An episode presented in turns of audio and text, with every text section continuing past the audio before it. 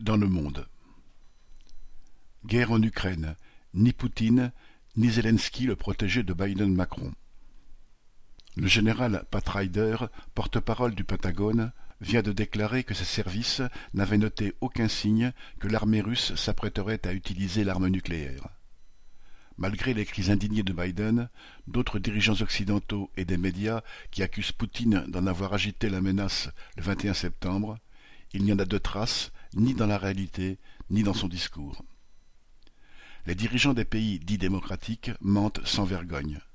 Cela ne surprendra que ceux qui acceptent tout ce que la propagande occidentale martèle ou insinue depuis des mois.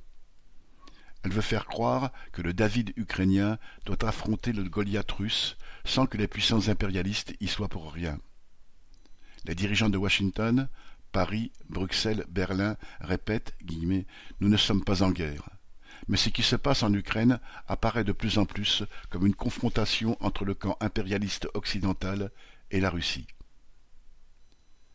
Surenchère de l'Occident, bluff de Poutine. Les mots dont usent dirigeants et diplomates visent à masquer la réalité. Les faits, eux, sont indiscutables. Il faut d'abord rappeler que la seule fois où l'arme nucléaire a servi, ce fut les 6 et 9 août 1945 à Hiroshima et Nagasaki.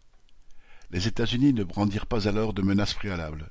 Ils frappèrent pour terroriser la population civile d'un Japon déjà vaincu. Aujourd'hui, l'Occident qui se présente en faiseur de paix est le premier à mener l'escalade guerrière en Ukraine les États-Unis ont fourni à ce pays plus d'argent et d'armement en six mois qu'ils ne l'avaient fait en un an à l'Afghanistan en guerre, à Israël et à l'Égypte réunis, trois des principaux bénéficiaires de l'aide militaire américaine. Les treize milliards de dollars ainsi versés à l'Ukraine depuis février représentent trois fois le budget militaire annuel de ce pays la fourniture d'armes modernes, d'un entraînement par des conseillers militaires, en plus de la mise à disposition de renseignements par les satellites occidentaux, ont donné un avantage colossal à l'armée ukrainienne, lui permettant de suivre en temps réel les mouvements des troupes adverses, de les frapper avec précision et de les forcer à reculer. Poutine, qui n'avait guère le choix, a réagi aux conséquences de la pression militaire accrue de l'Occident il a limogé son vice-ministre de la Défense, bouc émissaire des revers militaires.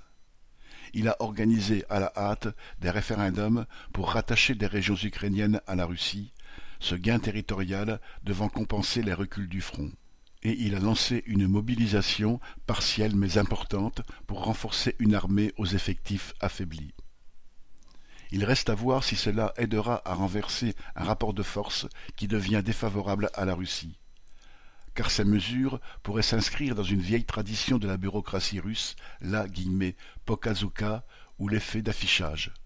Cet esbrouf à la russe évoque le bluff qui, en américain, désigne le fait de tromper avec assurance au poker. Bien sûr, celui qui a le plus intérêt est celui qui a les moins bonnes cartes en main. Alors, quand Poutine et ses proches, l'ex-président Medvedev et le ministre de la Défense Choigu, disent vouloir défendre la Russie guillemets, par tous les moyens, en répétant guillemets, nous ne bluffons pas, les chefs du monde impérialiste ont tout lieu d'y voir une posture, sinon un aveu de faiblesse. L'impérialisme, c'est la guerre. Depuis que l'Union soviétique a implosé en 1991, les dirigeants de la bourgeoisie, surtout américaine, ont poussé leurs pions vers l'Est dans ce qui avait été la sphère d'influence de l'URSS. Dans un premier temps, cela se passa sans heurts. L'Occident traitait en position dominante avec un État russe à genoux. Incapable de se faire obéir chez lui, ce dernier pouvait encore moins contrer la pression impérialiste sur son étranger proche. Un changement s'amorça avec l'arrivée de Poutine au Kremlin en 2000. Il restaura la verticale du pouvoir en Russie et tenta de resserrer ses liens avec l'ex-espace soviétique. L'impérialisme, qui guignait ces pays, y suscita alors une série de révolutions de couleur, des coups d'État à peine déguisés. En Géorgie en 2003, au Kirghizistan en 2005, en Ukraine en 2004, puis en 2014. L'Ukraine a longtemps fait partie de la Russie et de l'URSS et son économie reste très imbriquée dans celle de la Russie. Sa population partage majoritairement sa langue et sa culture avec ses voisins russes, à quoi s'ajoutent des liens humains et familiaux étroits. Dès la chute de l'URSS, les dirigeants américains ont dit qu'il fallait arracher l'Ukraine à la Russie pour empêcher celle-ci de redevenir une grande puissance et d'échapper à leur tutelle. En février dernier, Poutine a voulu porter un coup d'arrêt aux projets en cours de réalisation de l'impérialisme en Ukraine. Il l'a fait avec la violence, le mépris des peuples, dont le sien, qui caractérise les chefs d'une bureaucratie anti-ouvrière, nationaliste, prédatrice, souvent issue du KGB, la police politique. Des révolutionnaires n'ont aucune solidarité à avoir avec leur propre impérialisme. Mais affirmer cela n'a de sens que s'ils ne se laissent pas entraîner sur un terrain autre que celui de la classe ouvrière et de ses intérêts, quelle que soit sa nationalité. Une des leçons chèrement acquises du passé est qu'il ne faut jamais oublier, selon les mots du révolutionnaire allemand Karl Liebknecht en pleine Première Guerre mondiale, que l'ennemi est dans notre propre pays.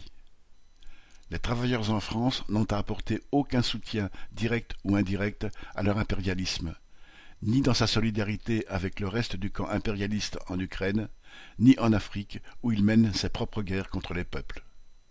Pierre Lafitte